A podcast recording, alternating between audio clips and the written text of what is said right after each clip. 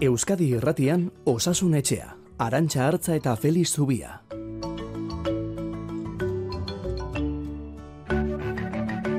Kaixo, egun onden hoi Osasun Etxetik zer modu zaudete?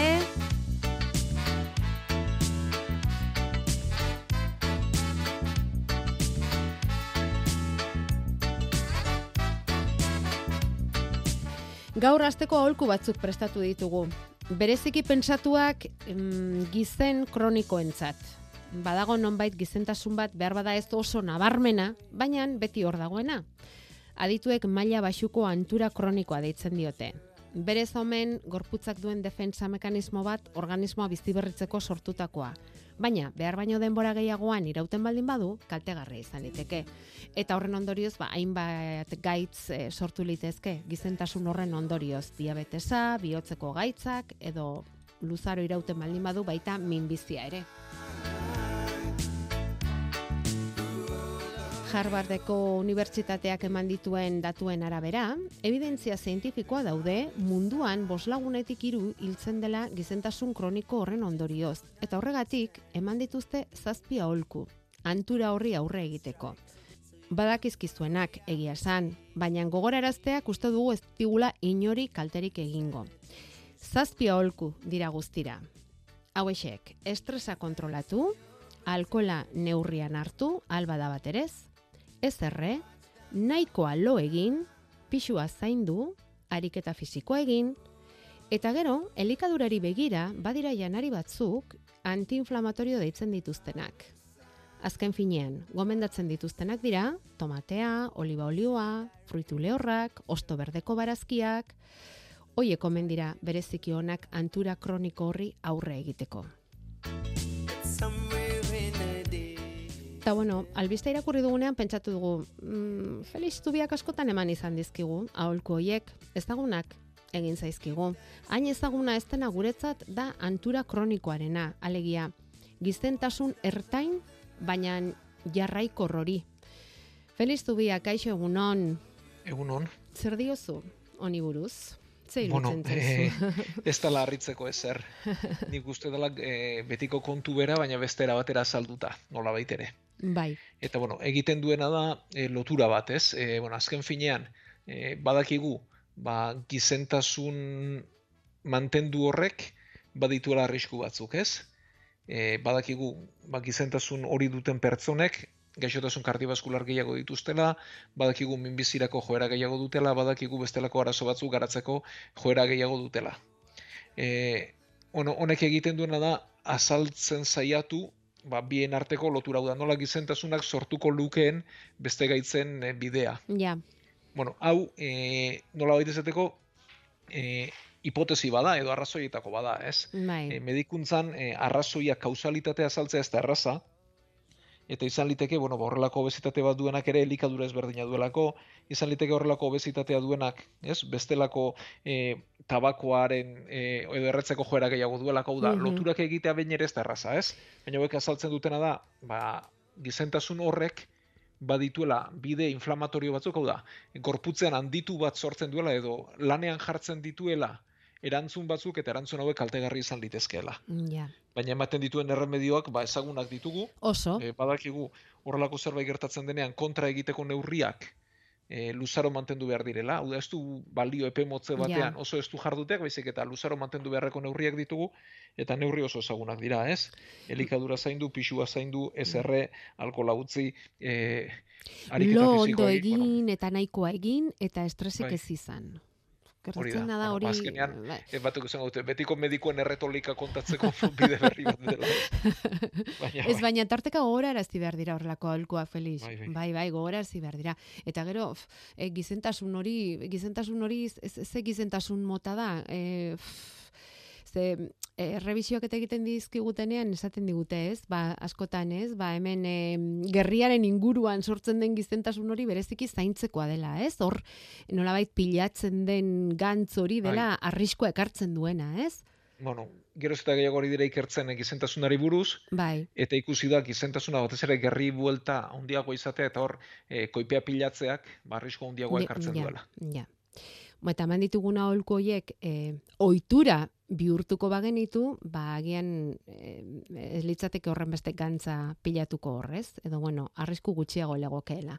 Edo nola ere, e, osasunetxan ezagunak ditugun aholkuak dira, estresarena eta loarena ez dugu askotan aipatzen, baina hori ere aipatu beharreko Bai. izango litzateke, ezta? Ongi deskantzatzeak ere laguntzen du ez dakit nola esan, ohitura, ez? Elikagai Bai, eta, eta- elikadura ohitura hoiek eh, erresago eramaten eta, ezta?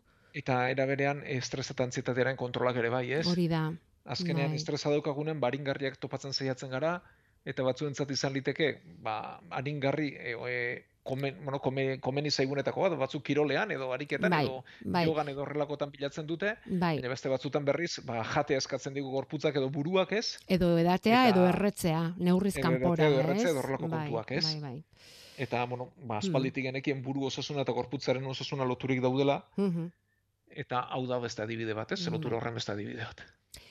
Bueno, guru, buru osasuna, gorputzeko osasuna, dena, dena izango da gaur aipagaien artean, orantxe hasi eta marrak arte hemen Euskadi Irratian osasunetxean.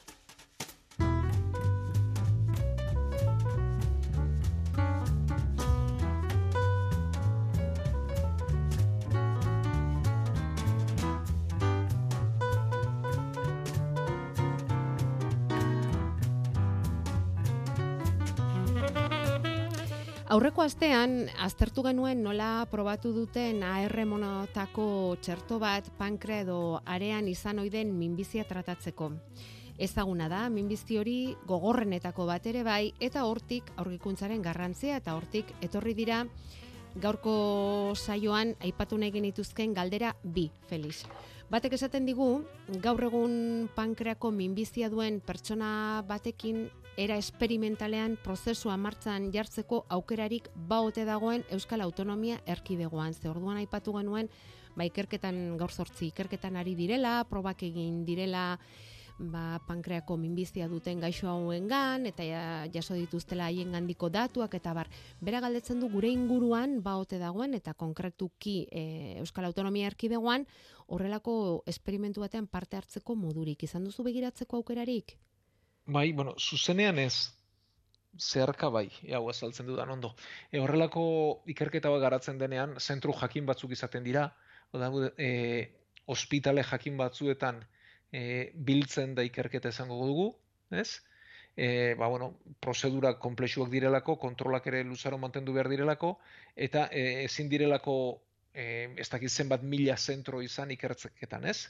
Zentro gutxi batzuk edo konkretu batzuk behar izaten dira, naiz eta askotan berrogeita mar edo irurogei izan litezken mundu guztian.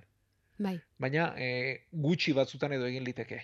Orduan, horrelako zerbait denean, oda, ezin da beste ospitale batetik parte hartu zuzenean. Bai egin litezkena da, e, pazienteak bertara bideratu. Ados. Hau da, e, ba ez dakit, pentsa Bartzelonako ospitale bat dela, horrelako ikerketa zentro bat duena.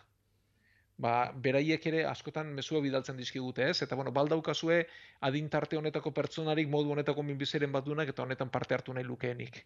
Mhm. Borrelakoren bat izan liteke, baina beti e, bertara pazienteak bideratuta. Ja.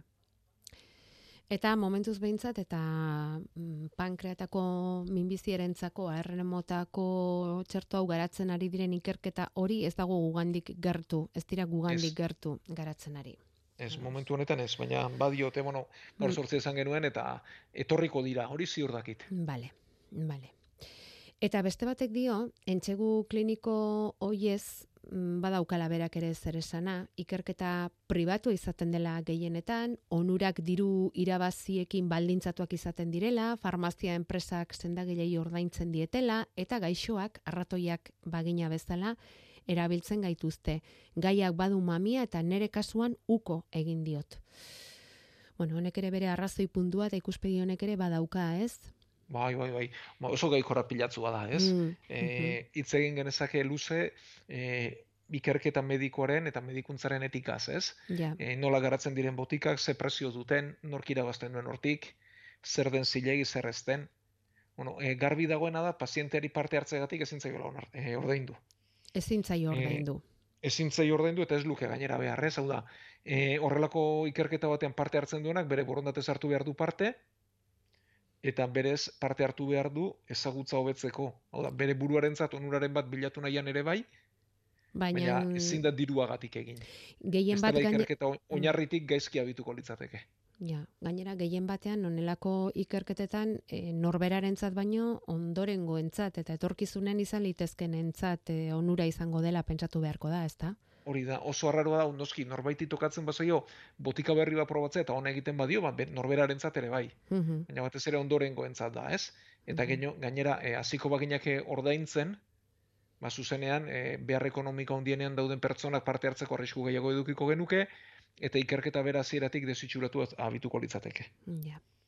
Orduan hori ez. E, bai, beste alde batean, nire ustez, arrazoi zati handi bat baduela, ez? E, hau da, ikerketa e, konpainia pribatuek egiten dute, oso garestiak dira horrelako ikerketa garatzea, eta gobernuen aurrekontuetan eta lehentasunetan ez dago. Eta horregatik da, e- egiten dituzte enpresa pribatuek?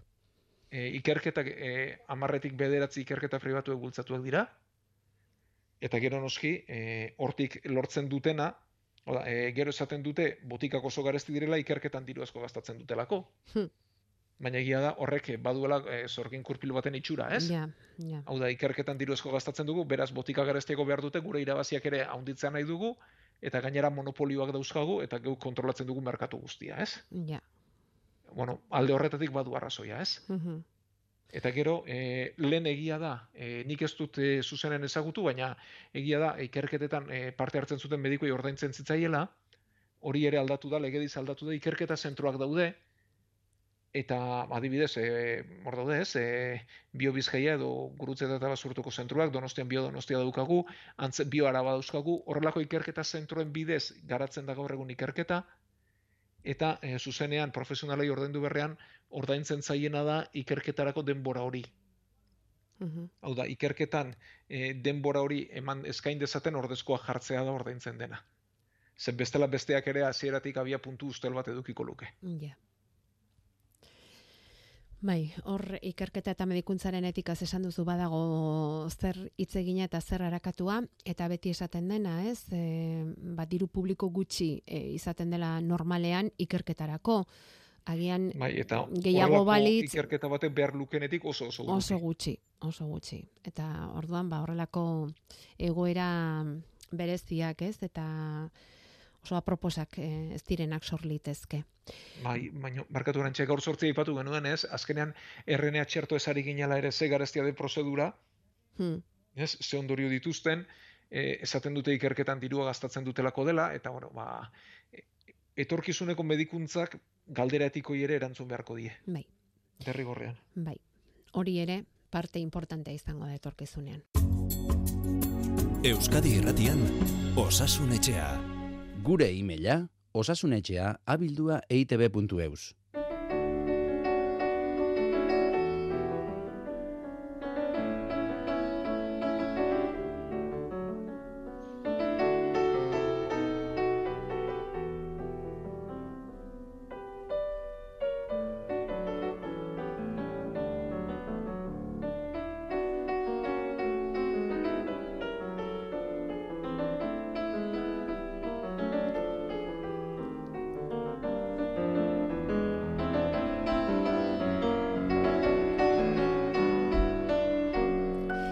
Egun on osasunetxeko lagunoi, amona izan naiz aste honetan, lehendabiziko aldiz gainera eta ilusio handiz, baina ardura handiago hartu dugu txikia. Izan bez, zazpila bederekin jaio da, gure loba, eta ospitalean inkubadoran dago.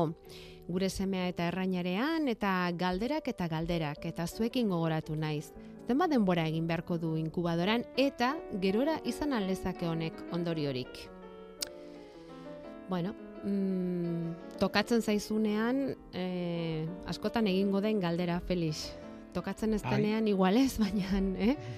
Amona honen galdera, askok eduki dezaketen galdera da, bueno, askok edo, eh? Eh, ez dira horren beste aur jaioko inkubadora behar dutenak, ala? Bueno, desente dira, eh? Bai, Desente dira, bai, bai, bai, hor neonatologia zailak daude eta nahiko betete egoten dira. bueno, Bueno, e, pixka bat, e, zazpila beten jartzen da normalean e, aur jaio berri baten bideragarritasunaren muga. mhm, Egia da zazpila bete baino lehenxeago jaiotako batzuk ere bideragarri direla, askoz lehenago ez, eta batez ere biriken garapenari lotua dago. Hau da, e, aur batek aurrera egin dezan bere kaxa arnaztu behar du, eta bere kaxa arnazteko birikek heldutasun bat behar dute. Eta heldutasun minimori zazpila beterekin lortzen da. Eta zazpila betetik aurrera asko zerrazago da aurrak aurrera egitea, eta zazpila bete baino lehen jaiota oso zaila da. Eta birik horiek heldutasuna behar dute, egitura behar dute, eta gainera behar dute likido bat, guk eh, faktore surfaktante esaten dioguna, birik horiek zabalik mantendu litez, daitezen. Eta eh, likido hau, ba, zazpila bete inguruan sortzen da.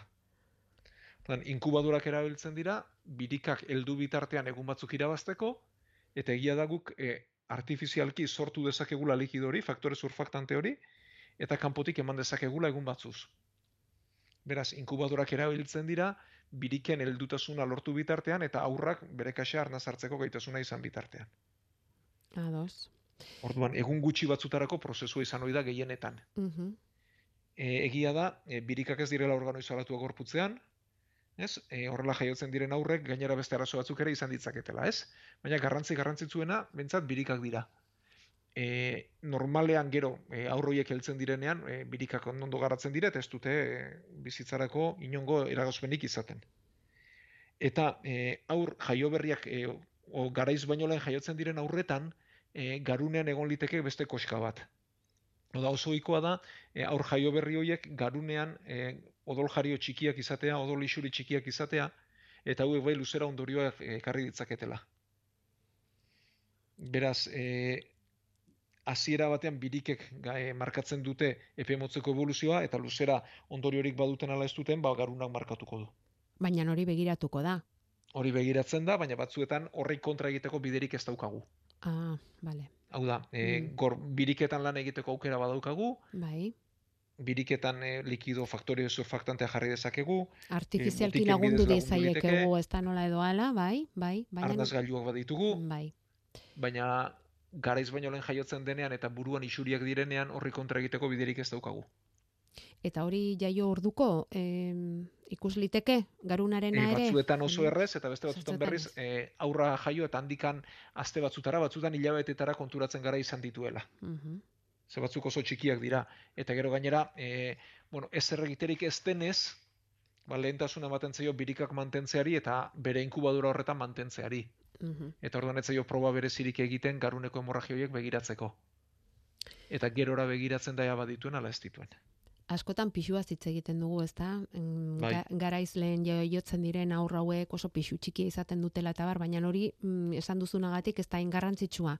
Pixuarenak ez du normalean horren besteko. bat izan ohi da birikak eta pisuaren artean, ez? Mhm. Hau da, eta oso txikia jaiotzen direnean, ba, beruak, be, be, barkatu birikak heldu gabe egongo dira, Bai, eta garuna berak ere eh, arrisku handiagoak odol jarioak izateko. bueno, Baina berez ez da pisua etorkizuna adieraziko diguna. Ados. Ba, ea, mm, bere alako batean onbideratzen diren, etxerako bidean jartzen diren, eta amona honek eh, bere lobaz gozatzeko aukera izaten duen.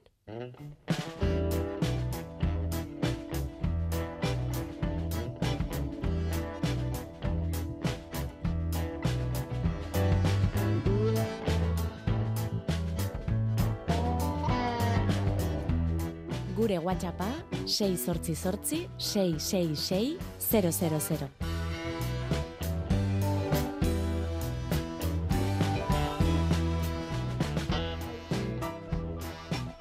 Hortze jasotako galdera, buru osasunari erreparatzeko eskatuko nizueke antzietatea, antzietate gertaera bapatekoa nola detektatu litekeen eta horren aurrean zer neurri arditzakegun e, azaltzeko.